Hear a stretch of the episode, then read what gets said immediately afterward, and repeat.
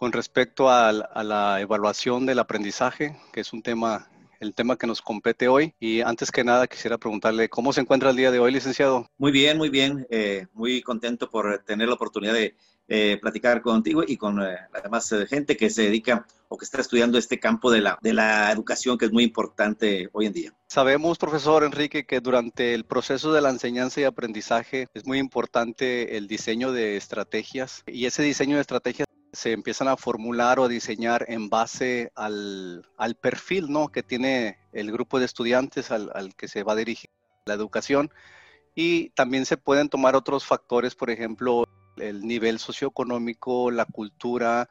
Y bueno, entre más conozcamos acerca de, de nuestros alumnos, pues vamos a, a dirigir de alguna manera correctamente una, una estrategia para que se dé el proceso de enseñanza-aprendizaje. Pero también sabemos de antemano que en este tiempo pues eh, no todo recae ya sobre el, sobre el profesor, ni, ni, ni, tampoco sobre, sobre los estudiantes, sino que es un, es un sistema y cada uno forma parte de una pieza, de, de un engranaje para que se pueda dar el, el proceso de la enseñanza-aprendizaje. Entonces, el, crear un ambiente propicio también es muy importante porque sabemos que cuando nosotros como profesores creamos un ambiente, le estamos ofreciendo al alumno las facilidades para que puedan aprender. En otras palabras, el, profesor no, no, solamente se dedica a, enseñar o a repartir información, sino que el, maestro ahora es un facilitador, ¿no? Y, y, por último, bueno, también me gustaría mencionar que en el proceso de enseñanza-aprendizaje tiene que ver mucho también la disposición que tiene el alumno para aprender. Es decir, la motivación es muy importante para que el alumno siempre vaya con esa ambición de querer aprender algo nuevo. Pero luego surge la pregunta, ¿cómo vamos a saber que los alumnos están aprendiendo realmente? ¿O cómo me voy a dar cuenta si las estrategias que estoy usando son, son las correctas? Y bueno, este, me gustaría conocer cuál es su concepto acerca de la evaluación del aprendizaje. Claro que sí, muy acertados todas tus observaciones, por cierto, de que hemos eh, dejado atrás, porque tuve esa época también en un principio, a ese maestro eh, que nomás era eh, el que calificaba, no evaluaba, el que calificaba daba un memorizador, una memorización nada más de datos, sin orden y sin ton y son, nomás memorizaban y y hasta preguntas y respuestas, algo muy mecanizado. Hoy en día, bendito Dios, el proceso de enseñanza-aprendizaje ha evolucionado y eh, como me preguntas, ¿qué es la evaluación? Pues es algo dinámico, es algo que está constantemente en desarrollo durante todo el semestre, durante toda la carrera del alumno, es algo que es sistemático porque tiene que tener un orden definitivo y es fundamental. antes de, entrar justo a ese, a ese punto de, de la evaluación del aprendizaje, eh, me gustaría recalcar algo importante que, compartías previamente, ¿no? Adelante. Previamente los maestros eh, éramos más que nada personas que compartían información, después se han convertido en facilitadores de esa información, pero yo creo que estamos entrando a una etapa en la que el maestro ya no solo es el facilitador, especialmente bajo las circunstancias que estamos viviendo hoy en día, sino que también se ha convertido en un aprendiz del alumno porque parte de ahí también nos va a ayudar a poder desarrollar una evaluación asertiva. Nosotros incluso dentro de la iglesia, por muchos años, y ha sido recientemente que hemos cambiado bastante esta manera de pensar, éramos solo eh, personas que facilitaban información o daban información, pero nunca había una retroalimentación de saber si nuestros alumnos realmente en la iglesia, algo que, que consideramos importante, era necesario, ¿no? Y la evaluación del aprendizaje es el poder saber si realmente mi alumno está aprendiendo. Y eso es algo que tiene que ser consecutivo y creciente, dependiendo de la edad del alumno y dependiendo del contexto del alumno en el cual eh, el alumno se está desarrollando, ¿no? Y eso tiene que ver mucho con algo que yo creo que se empezó a hablar bastante en los últimos años acerca de eh, la enseñanza inductiva de partir de lo que el alumno sabe hacia un conocimiento nuevo. Y yo creo que ese, esa enseñanza inductiva va a hacer que la evaluación incluso cambie su forma, porque ya no solo es dime qué sabes, sino es dime qué has hecho con lo que sabes. Lo que es la evaluación del aprendizaje es ese proceso sistemático y continuo que el maestro o que se tiene que realizar en el proceso para ver si se ha logrado el objetivo.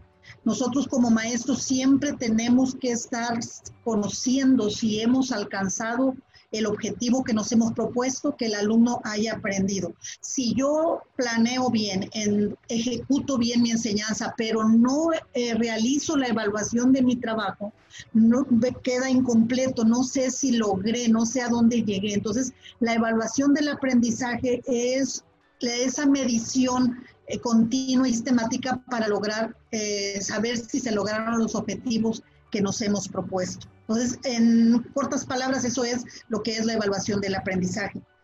Para un servidor, eh, la evaluación del aprendizaje es, es vital, es, es, importante. Y primero vamos a, a definirla. Para mí es el instrumento que se usa para medir los alcances cognitivos, afectivos y psicomotrices, es decir, los que tienen que ver con los conocimientos con el afecto o con las emociones o los sentimientos y con las cuestiones prácticas. Son tres aspectos importantes que se deben de tomar en cuenta a la hora de evaluar no solamente lo que tiene que ver con lo cognitivo o lo cognitivo. Esto es en el estudiante, de acuerdo a los propósitos del plan de curso, a los propósitos de la asignatura, sus métodos, sus técnicas de enseñanza. Excelente. ¿Cuál es entonces la importancia de la evaluación del aprendizaje? La importancia de la evaluación del aprendizaje eh, tenemos a lo menos tres, tres aspectos. En primer lugar, es importante porque prepara mentalmente al estudiante para el cumplimiento de sus responsabilidades, participaciones y todas las actividades que serán objeto de evaluación. Significa que el estudiante cuando ingresa a algún curso cuando toma alguna asignatura, pues obviamente en el plan de curso, ahí se encuentran todos los requerimientos, todos los métodos, las técnicas que se van a usar. El maestro tiene la obligación de presentar esto antes del inicio del curso o a lo menos en la primera hora eh, de su clase, en el primer día, para que el alumno sepa prácticamente cuáles son los, los requerimientos. Por ello es muy importante Número uno, porque prepara al estudiante mentalmente. Número dos, porque proporcionará información valiosa al maestro también. Es de utilidad para el maestro.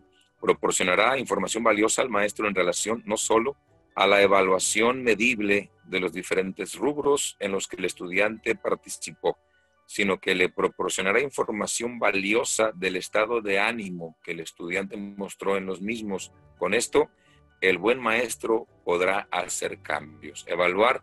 Es decir, ahora el maestro se va a evaluar a sí mismo, va a evaluar eh, ese proceso de, de evaluación en el aprendizaje, porque también es válido saber si es correcto lo que está midiendo, si hay que hacer algunos cambios o algunas modificaciones. Y lo tercero, el estudiante sabrá si está listo para el siguiente nivel. Así, a grosso modo, consideramos que esos son tres aspectos que nos muestran la importancia de la evaluación del aprendizaje. Hoy tenemos que aprender a evaluar a nuestro grupo, a nuestros alumnos y evaluar todo, todo. Eh, eh, acertaste en decir que ya no es solo el maestro y el alumno, no, no, no, es la institución, es la familia, es el entorno, todo, todo tiene que, que evaluarse desde el primer día. Tenemos que aprender los maestros a evaluar todo la llegada temprano, la conducta, la disponibilidad para trabajar en equipo, el desarrollo de una serie de habilidades, la corrección mismo en el grupo o la observación dentro del grupo para poder medir, que es fundamental, medir si está desarrollando, si está evolucionando en su aprendizaje y en el desarrollo de una serie de habilidades, algunas eh, mecánicas, otras cognitivas, otras de análisis, etcétera. Entonces, para mí la evaluación es fundamental y trato de hacerla día con día en el aula con los maestros, con los alumnos, perdón, incluso con los padres de familia, porque hoy tenemos la modalidad en los talleres de periodismo de que van también los padres de familia y se dan cuenta de que es una evaluación constante. Todo, llegar a tiempo, traer el material necesario, tener disponibilidad para trabajar, saber si hay un problema con los alumnos. Antes el maestro te daba la clase, se iba y adiós, ni sabías dónde estaba ni quién era. Hoy lo tienes en el WhatsApp, los tengo, bendito Dios, en el WhatsApp, en el Face, en el Instagram, hacemos grupos, yo se los puedo enseñar, bastantes grupos. De cada una de las materias, tengo un WhatsApp de cada, y me pueden encontrar el día que sea y los tengo que atender, debo de atenderlos, porque puede ser que tengan una situación más allá de lo académico, del aula, una duda es eh, de otro tipo, entonces evaluar es fundamental. Si no evaluamos y si no apuntamos qué es lo que estamos evaluando, si no hacemos una rúbrica, una, alguna este, eh, señalamiento, nunca vamos a poder desarrollarle en el alumno ni el interés, ni las habilidades, ni el gusto, que es bien importante porque, pues imagínate, me tocó mucho tiempo darles biología a técnicos automotrices, que, y ¿para qué me va a servir la biología? Y ya cuando empezamos a platicar, decían, ah, sí me sirve, porque tienes que saber evaluar de dónde vienen, si vienen comidos, si vienen, si durmieron, todo, todo, todo lo tienes que tomar en cuenta. Entonces la evaluación es fundamental tiene que estar bien planeada, bien sistematizada y debe ser día a día, día a día. ¿Por qué hoy no me trajiste la tarea? ¿Por qué hoy no cumpliste? ¿Por qué hoy hiciste esto? ¿Por qué te, qué te falló? Y de ser posible, ahí, en el momento, compañeros, en el momento, ayer tuve clase de telepedismo y ahí mismo, en el momento le decía a la mamá, una de ellas, tiene que agarrar usted la cámara así y lo va a hacer así y ya aprendió, ya corrigió, no es, no es eh, esperar, porque después se nos olvida. Entonces, es bien importante la evaluación y me gustan estos nuevos programas en donde tenemos que evaluar y tenemos que llegar a un punto bien importante de progreso, de evolución en todos los aspectos, en lo personal, en lo social, en lo familiar, en, en, las habilidades próximas profesionales. ¿Para qué le va a servir? Es lo primero que me preguntan. ¿Y esto para qué me va a servir, profe? Para esto, esto en la vida te va a servir. Y es un es una principio de la evaluación. Yo creo que justo estaba pensando en esta idea que sería como el árbitro en un partido de fútbol que se encarga de, medir, de ver cómo se está desarrollando y no necesariamente alguien que está participando, ¿no? Yo soy una alumna visual, me gusta ver para aprender, entonces trataba de buscar una, imagen en mi mente, ¿no? Y miraba un partido de fútbol donde dos eh, equipos están llevando el balón y el árbitro está cuidando que sea justo, está cuidando que sea ah, que nadie se dañe, sino que puedan disfrutarlo y a la larga pues ver también qué alumno eh, avanzó un poco más que el otro, metió el gol. Volviendo a la, imagen del partido de fútbol, nos va a ayudar a medir muchos aspectos. Si la cancha en la que estamos jugando es buena, si el balón es, es el correcto, eh, si hay reglas que no estamos jugando de la manera que debe ser, ¿no? Eh, y nos va a dar a nosotros también la oportunidad de crear, innovar, eh, escuchar lo que está pasando en, la mente y en el corazón de nuestros alumnos. Nosotros, por ejemplo, cada año cuando hacemos la evaluación final, le damos la oportunidad a los alumnos en un cuestionario, a través de una entrevista, de compartir cómo fue su primer año, qué cosas ellos eh, mejorarían, qué cosas, sí, una pregunta que les hacemos y, que nos, nos ha dado mucha luz a veces al momento de escoger líderes en el futuro es quién de, de sus compañeros creen ellos mismos que podría llegar a ser líder en el futuro. Y, y, nos damos cuenta cuando hacemos esa pregunta de repente habían cosas que se nos habían pasado a nosotros, pero que en la convivencia, porque es un internado, ellos han podido eh, ver mucho más allá. Entonces, la evaluación juega un papel muy importante. Lamentablemente, muy pocas veces llegamos a, ese punto en nuestra enseñanza. Parte de, lo que decía anteriormente, nos va a ayudar a ver qué voy a hacer con esto. Muy bien, ¿cuál es el plan de acción? La evaluación nos va a llevar a poder desarrollar un plan de acción asertivo y de acorde a las necesidades de nuestros alumnos. Excelente. Si hablas de fútbol, lo vamos a entender perfectamente. Cuando las cosas no le salen bien a un director técnico, tiene que hacer cambios.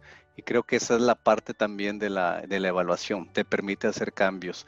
Eh, ¿Has tenido tu experiencia en cuanto al proceso de la evaluación en que tú digas, tenemos que cambiar esto inmediatamente porque no está funcionando? ¿Nos podrías hablar un poco acerca de eso?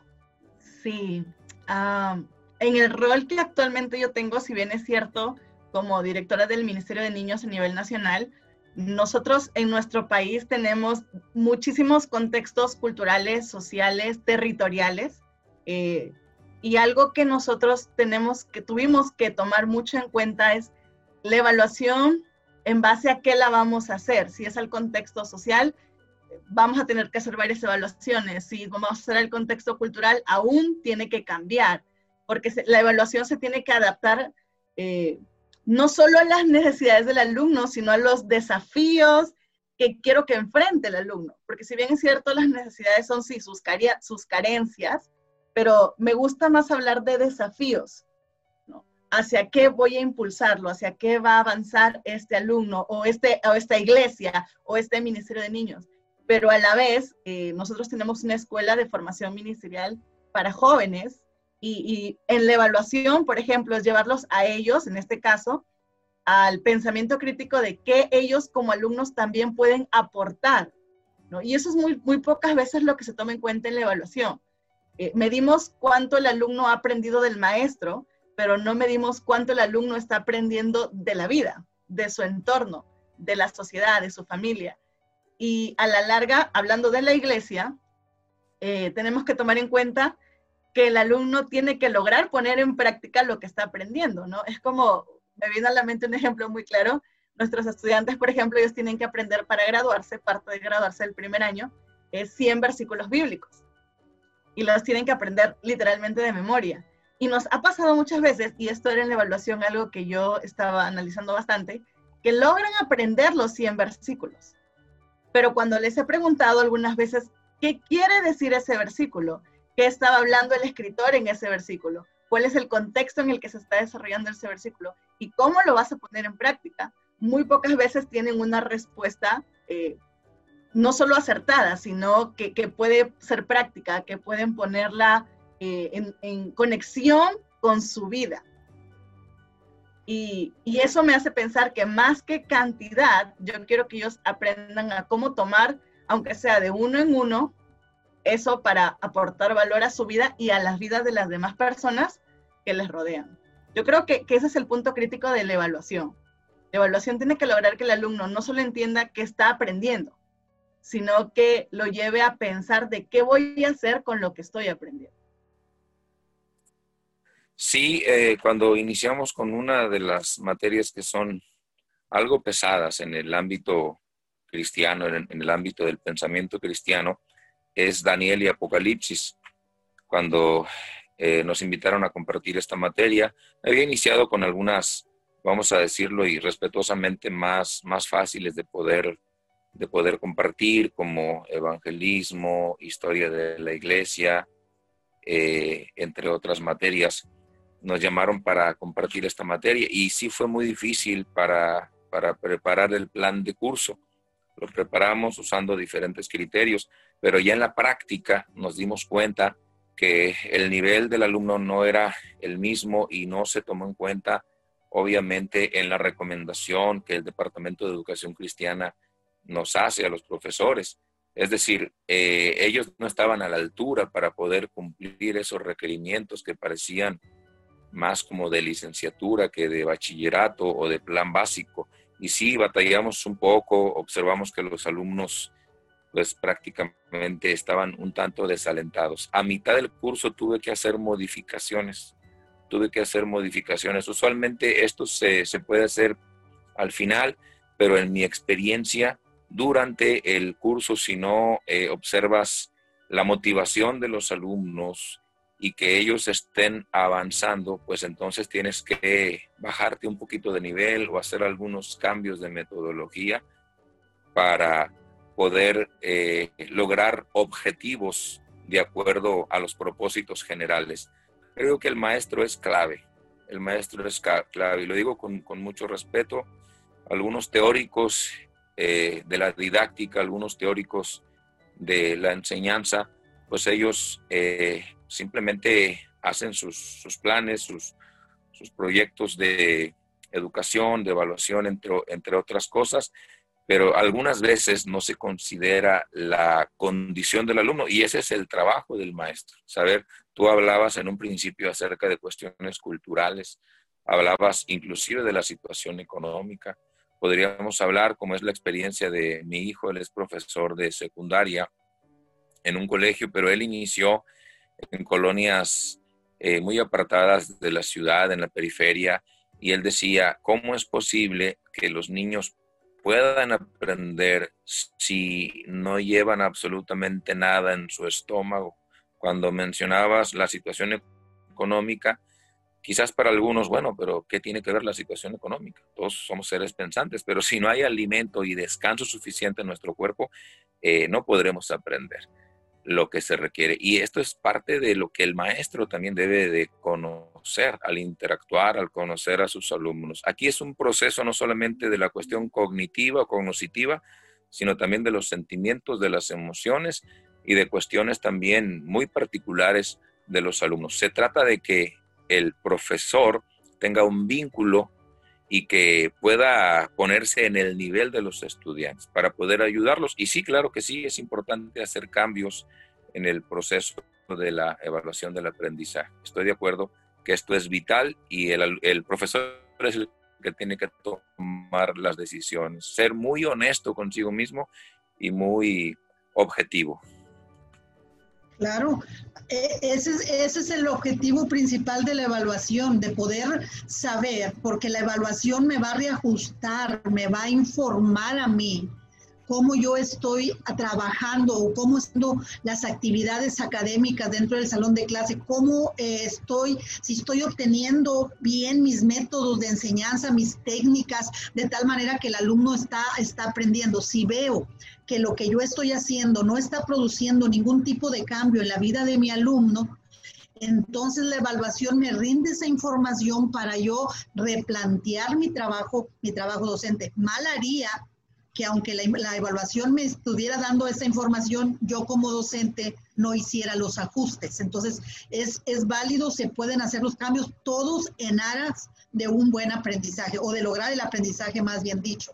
No que quede evidenciado el maestro de que haya enseñado mal, pero como tú dijiste al principio, hay factores que están dentro del proceso, que giran alrededor del proceso, que pueden estar afectando, que pueden eh, estar obstaculizando para que haya el aprendizaje que nosotros requerimos en la vida de nuestros alumnos. Entonces la evaluación te va a informar, te va a decir cómo vamos y si lo hacemos durante la enseñanza, pues vamos a tener tiempo de, de, hacer un reajuste. Pero si nos esperamos nada más a la evaluación sumativa, a la final, entonces ya no habrá quizás tiempo para un cambio, no habrá ya quizás oportunidad de hacer un reajuste o, estable, o, o, dirigir nuestros objetivos para poder alcanzar lo que pretendemos en la vida del alumno. Claro, se tiene que estar abierto a eso porque es por el bien del grupo. Si yo estoy viendo que mis métodos de enseñanza no están funcionando de alguna manera, pues yo tengo que modificarlos. Tengo, por ejemplo, ahorita, ahorita estamos en época de pandemia y tú sabes que se está dando la educación de a distancia. Entonces, yo tengo primero de preescolar, son niños de 3 a 4 años, y cuando me daba mi horario de 9 a 12, yo decía, wow, qué difícil situación tener a un niño de esa edad sentado tres horas frente a una computadora. Con alguien que nunca han visto, que no conocen y que cuando hay cariño, pues, ay, se emocionan de ver a la maestra, pero cuando no, tú dices, ¿cómo van a reaccionar? Entonces, lo que yo hice en días previos fue buscarme muchísimo material didáctico, cuentos virtuales, eh, una biblioteca virtual, hacerles eh, títeres, eh, trabajos que fueran más visuales que platicados. Y todo eso con el fin de mantenerlos interesados en mis clases, mantenerlos interesados y así lograr el objetivo que es el aprendizaje. y que también los papás se sientan que se les está dando una educación de calidad, porque pues, los papás a, a, la edad de mis niños están sentaditos por un lado de ellos. Claro. Entonces también mantenerlos a ellos entretenidos y que no digan, ay, puras planas, solo contéstale.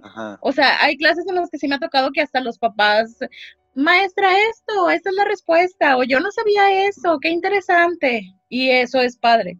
Entonces has tenido, ahorita en estos tiempos hemos tenido que de verdad innovar y actualizarnos al mil por ciento para poder llevar a cabo la educación.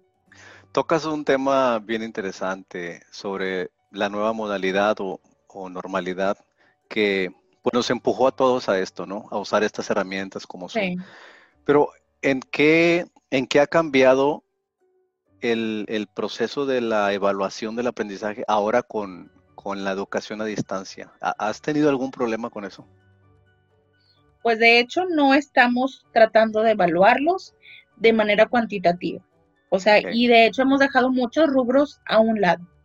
Por ejemplo... Que no, encajaban en, en esta Que no encajan. O incluso, por ejemplo, en, mi evaluación diagnóstica, la, de hecho la acabo de contestar hace tres días, estoy dejando a un lado cosas que yo digo, ¿y cómo me voy a enterar si yo no estoy con ellos? O sea, por ejemplo, el niño socializa. No, pues no sé. O sea, se sienta frente a una computadora y habla conmigo y me contesta, pero yo no sé si socializa con otros niños. Entonces, esos apartados se han estado quedando en blanco para esperar al regreso a clases y entonces poder evaluarlos. O por ejemplo, la evaluación, la evaluación bimestral que se les hacía, no se les va a tomar en cuenta, por lo menos mientras estemos eh, a distancia. Porque digo, ¿qué podría yo evaluarles? O sea, que no, no importa que yo les mande cinco hojitas, a ver, este, enciérrame cuál es el grande, tacha cuál es el pequeño. Digo, yo sé que van a tener ayuda de los padres, yo no sé qué tan objetivas van a ser las, las respuestas, por así decirlo. Entonces yo evalúo lo que veo. Digo, hay muchos rubros que se están quedando a un lado, por ejemplo, em, en los hábitos personales. Todos los días los niños tienen que sentarse frente a la computadora con el uniforme completo, bien peinados con el moñito. Pues sí, a lo mejor de 10 alumnos que tengo, 8 sí lo hacen, pero a lo mejor un niño llegó corriendo y ya la mamá lo levantó en pijama y lo sentó enfrente de la computadora, otro niño no quería y ya no se pudo poner el uniforme y entonces se sentó a fuerza digo, no es un rubro que yo voy a evaluar. A mí de qué me sirve que el alumno tenga el uniforme o no.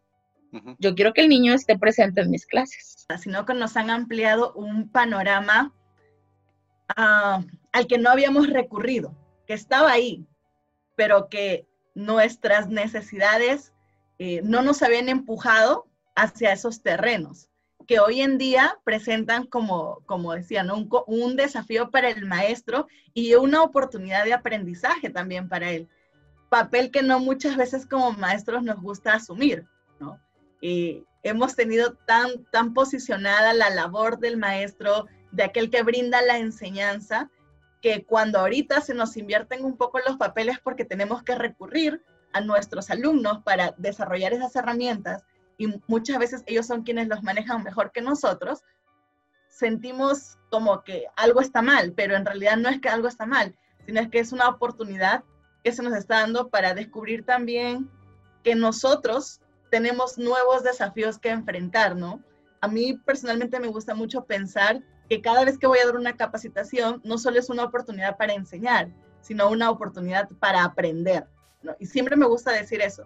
Uno, porque le ayuda a mis alumnos a dejar un poco de lado los nervios y decir, bueno, está aquí también para aprender y a, relajarse más y a compartir más. Y dos, porque me recuerda a mí misma que no lo sé todo y que aún hay cosas que necesito seguir aprendiendo. Y yo creo que, que esta, esta es una gran oportunidad que en todos los ambientes, no solo en los ambientes educativos, profesionales, laborales, sino también aún eclesiásticos, no, nos han brindado esta puerta para poder llevar nuestra enseñanza de una manera mucho más efectiva, ¿no?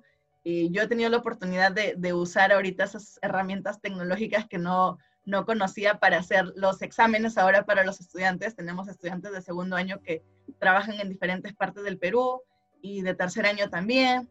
Y los exámenes de textos que teníamos que esperar que vinieran para tomarlos trimestral o cada cuatro meses, los estamos haciendo ahora a través de una, plataforma que hemos encontrado bastante accesible para, desarrollar los exámenes, el quizzes, y, bastante interactiva, que es lo que muy pocas veces tomamos en cuenta en la evaluación. Usualmente es pregunta-respuesta o actividad-respuesta, pero este tipo de herramientas nos brindan otro tipo de interacción con el alumno. no ha sido fácil, Homero, por la cuestión de que la cuestión de la tecnología uno tiene que invertirle tiempo para poder este, eh, tener práctica en ella. Nosotros somos inmigrantes de la tecnología porque tuvimos que entrar y aprender a manejar estas nuevas modalidades y quieras o no la, contingencia que nos ha forzado a tener ese tipo de modalidad eh, nos tomó por sorpresa y hemos tenido que aprender en el camino. En la cuestión de la evaluación hay, hay, herramientas digitales que, sean, que están a nuestro alcance y que nos pueden ayudar a evaluar eh, hay dinámicas, ah, este, hay varias, no me las, no las conozco, no recuerdo sus nombres, pero las hemos utilizado este, y que han servido.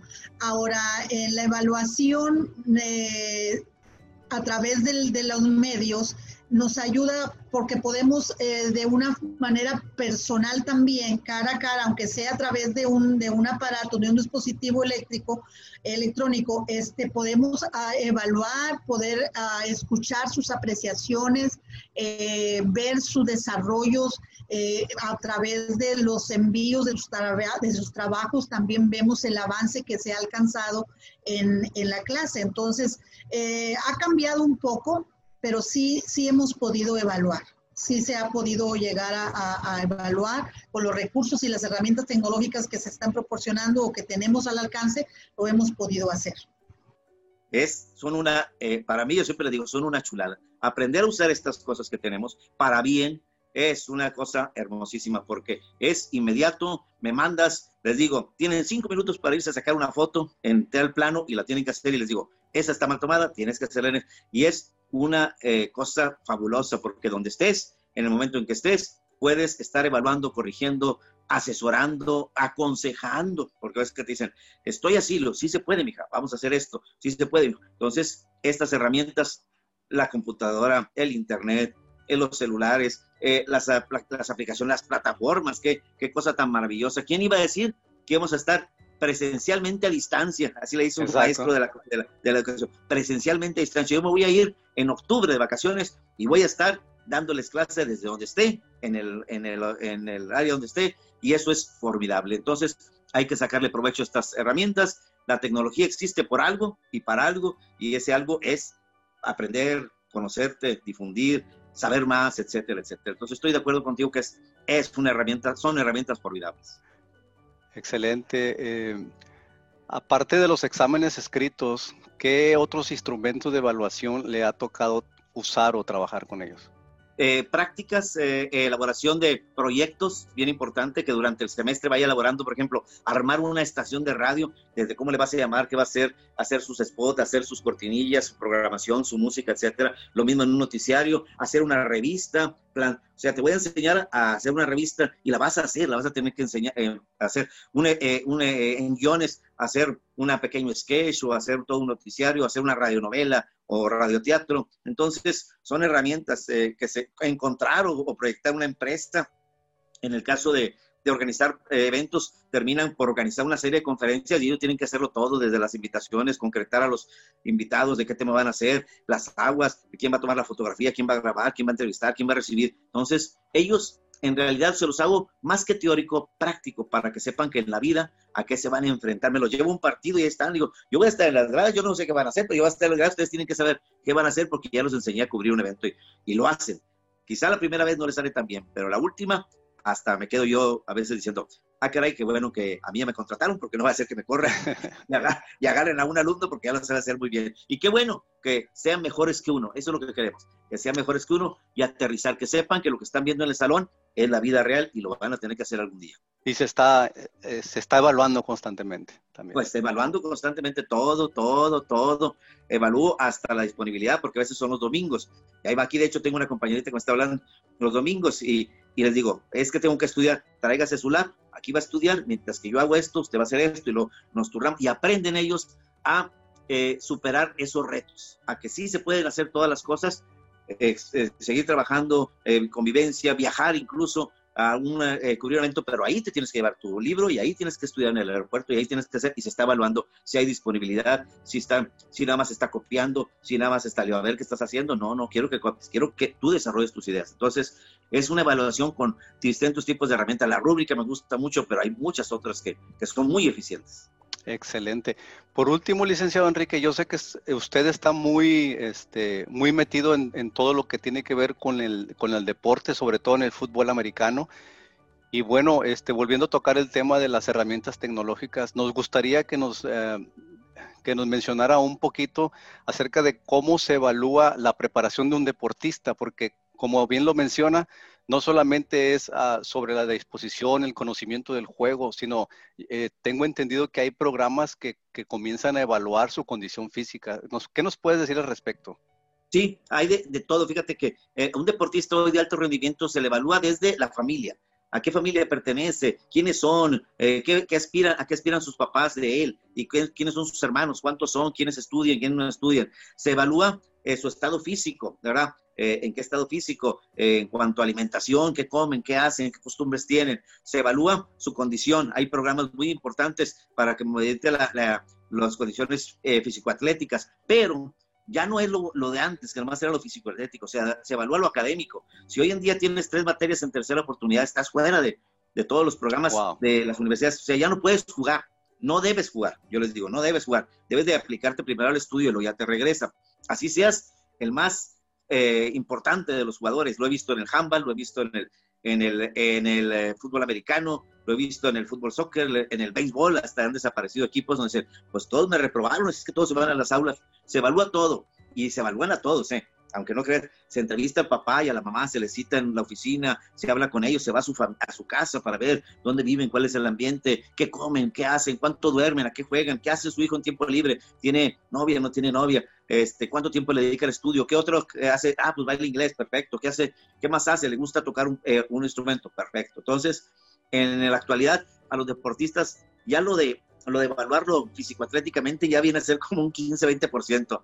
Lo demás es que esté bien anímicamente, psicológicamente, que su familia esté bien preparada o bien lista de qué es lo que hace, a qué se dedica, a qué dedica su tiempo libre y académicamente. Hay seguimiento, hay tutorías incluso, y hay tutorías. Este, a mí me ha tocado ser tutor de algún otro deportista en la materia en donde yo, yo le imparto, porque no puede ser un, deportista si no es primero un buen académico. Eso ya, esa historia de los de los, deportistas de alto rendimiento burros, pues ya, ya la borraron. Ya, pasó.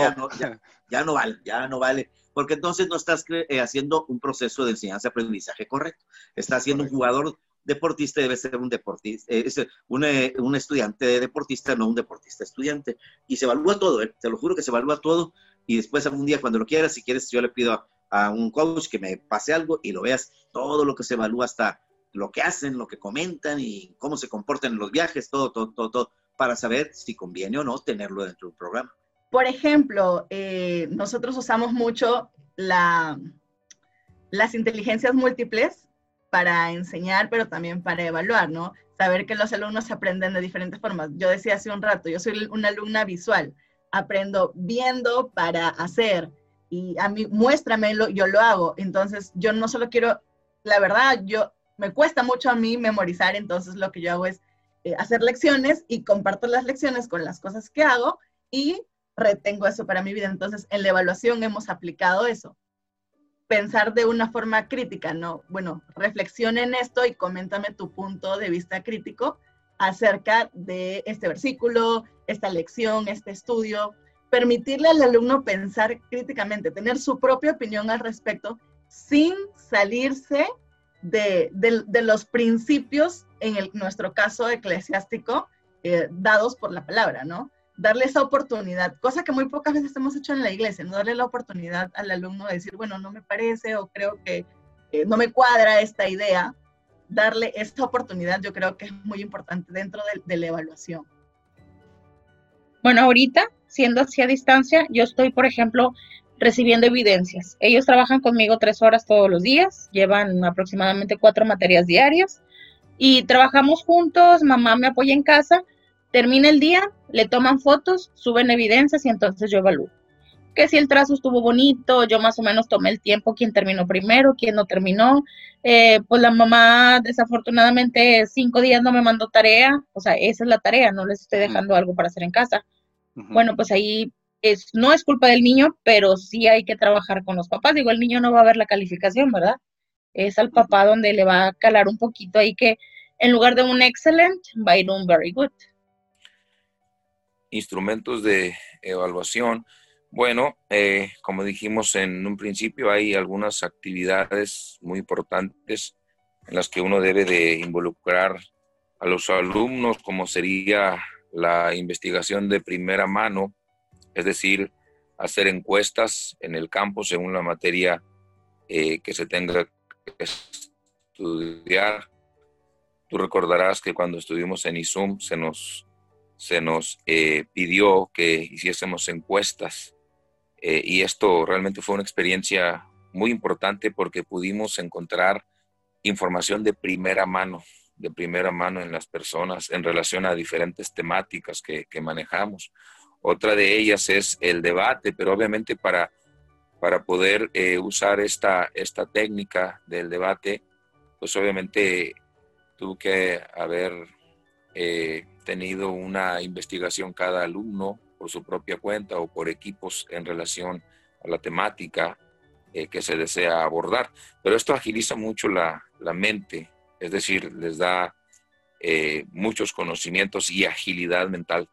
Para esto, el profesor tiene que tener un plan para que los alumnos hagan sus investigaciones, hagan un reporte de lectura de acuerdo a diversos textos de la asignatura que se está compartiendo, diferentes tipos de, de tareas, etnografías, eh, quizás algún escrito que no sea eh, tan estricto en cuanto a los requerimientos técnicos como lo es una monografía, pero dejar que los alumnos comiencen a desarrollar el arte de escribir. De esa manera ellos pueden también desarrollar sus conocimientos cognitivos y tener más destreza en, muchos aspectos. Exámenes orales también, los que ponen muy nerviosos a los estudiantes, pero sí son importantes. Eh, bueno, el examen, el examen escrito es un recurso para medir, para medir, para ponerle un valor a lo que el alumno supuestamente, y lo digo así entre comillas, conoce o sabe, porque un examen no nos refleja en totalidad lo que el alumno es, por eso la evaluación va más allá de una medición. Entonces, eh, la observación en el caso nuestro, en el área en que nosotros trabajamos, que es el área cristiana, la, la, observación es un recurso de evaluación muy, importante, porque vemos conductas, vemos cómo se desenvuelve el creyente, el cristiano dentro de su sal, dentro de su clase, cómo se desenvuelve en la iglesia, cómo se desenvuelve en el hogar y esas reacciones que uno ve, que uno observa, pues te emiten una evaluación y tú lo puedes hacer. En el salón de clase pueden ser dinámicas dinámicas que se pueden ah, trabajar, actividades de aprendizaje que te, reflejan lo que el alumno ha captado, la idea de lo que uno les ha enseñado. Eh, claro que no tienen un sentido de medición, pero sí a mí como maestro me refleja el avance o el, o el, alcance del objetivo o del aprendizaje que yo les he querido transmitir a través de la enseñanza. Eh, he hecho entrevistas, hago encuestas, este, hago hojas de diagnóstico que también me ayudan a evaluar no solamente la cuestión ah, de clase, sino la cuestión personal, porque al alumno no solamente hay que evaluarlo en la cuestión, como tú decías, de la sociedad que nos rodea, en la cuestión del conocimiento, sino también evaluarlo en la cuestión de su desarrollo dentro de la comunidad y de la sociedad de que se desenvuelve. Y eso es importante porque es parte del trabajo del maestro de conocer a su alumno. Entonces, eh, esos los he realizado, he realizado prácticas lo, hemos llevado a los alumnos sacado de, la, de, las iglesias, de los salones de clase, para poner en práctica lo que se les ha enseñado y a través de sus reacciones uno se da cuenta si el alumno captó la idea. Entonces, esas son formas de medir también que me informan a mí como maestra si, si he enseñado o el alumno ha captado la verdad que yo le estoy transmitiendo. Entonces, eh, se puede enseñar, se puede evaluar hasta con ah, haciendo pan, si quieres evaluar el desarrollo del, equipo, la cuestión del compartir, la cuestión de la ayuda mutua, eh, la cuestión de, la comprensión cuando algo sale mal, todas esas reacciones o todos esos valores se pueden observar en cualquier dinámica y que el ojo del maestro tiene que tener este, sensibilidad para poder captarlo. Muy bien, profesora. Bueno, pues no sé si quisiera aportar algo más antes de despedirnos. Pues yo agradezco esta oportunidad de poder expresar algo de la evaluación que fue pues muy muy básico pero importante. En la evaluación, si no hay evaluación no hay proceso, necesitamos evaluar porque es la que nos va a definir si lo que yo, por todo lo que yo trabajé, lo logré. Si no logro la llegar hasta la, la evaluación, pues entonces dejé el proceso incompleto. Entonces necesitamos planear, necesitamos ejecutar y necesitamos evaluar. Y así es, es un círculo eh, del proceso que nosotros debemos estar haciendo constantemente. Eh, pues enseñar es, es, una, es algo hermoso porque es una oportunidad que nos da de poder compartir con otros la verdad de Jesucristo, de los que trabajamos en el área, en el área cristiana, en la educación cristiana, y pues en todos los ámbitos, el enseñar es el mejor proceso de poder transmitir de generación a generación la historia, las verdades, la, herencia. Entonces, este, que viva la enseñanza. Entonces consideramos que es muy importante que lo que Dios nos ha enseñado tenemos que compartirlo a las nuevas generaciones. Y yo disfruto la enseñanza. Soy pastor, soy evangelista, eh, pero hay un área muy importante que me apasiona, que es la enseñanza. Porque Cristo fue más maestro que predicador. Entonces, tú lo, lo comentabas cuando fuimos compañeros en ISUM acerca de la importancia de la enseñanza y traer una enseñanza que tenga sustancia, no solamente emocionar con una buena prédica a los feligreses en el ámbito eclesiástico, sino llevarles una sustancia, una enseñanza que los cambie, que los transforme. No solamente conocimientos eh, que tengan que ver con el desarrollo de su, de su, inteligencia, sino también de sus habilidades relacionales, eh, sus emociones, sus sentimientos y sobre todo que todo lo lleven a la práctica.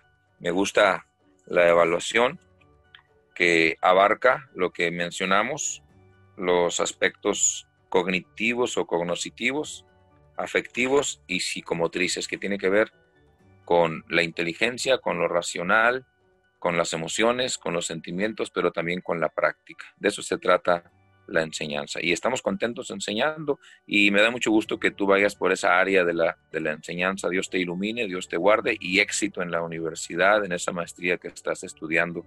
Dios está contigo. Gracias por tomarnos en cuenta. Sí, bueno, nada más. Eh, el tema de la, de la enseñanza, de la educación, es bastante amplio y yo sé que de repente eh, esto no tiene que ver mucho con, con, con, con, la labor, eh, eh, bueno, tiene que ver mucho con la labor de la iglesia y yo creo que también es un desafío para nosotros que trabajamos dentro de este ámbito el poder mejorar nuestra, el desarrollo de la enseñanza, ¿no? Y yo creo que el estudio que, que compartas al final, que saques las conclusiones que saques al final de todo este estudio que está desarrollando, sería bueno que ayude a motivar a otros líderes, maestros, pastores de, de las nuevas generaciones a involucrarse de manera consciente, crítica, asertiva en la enseñanza a los alumnos, a los niños en la iglesia.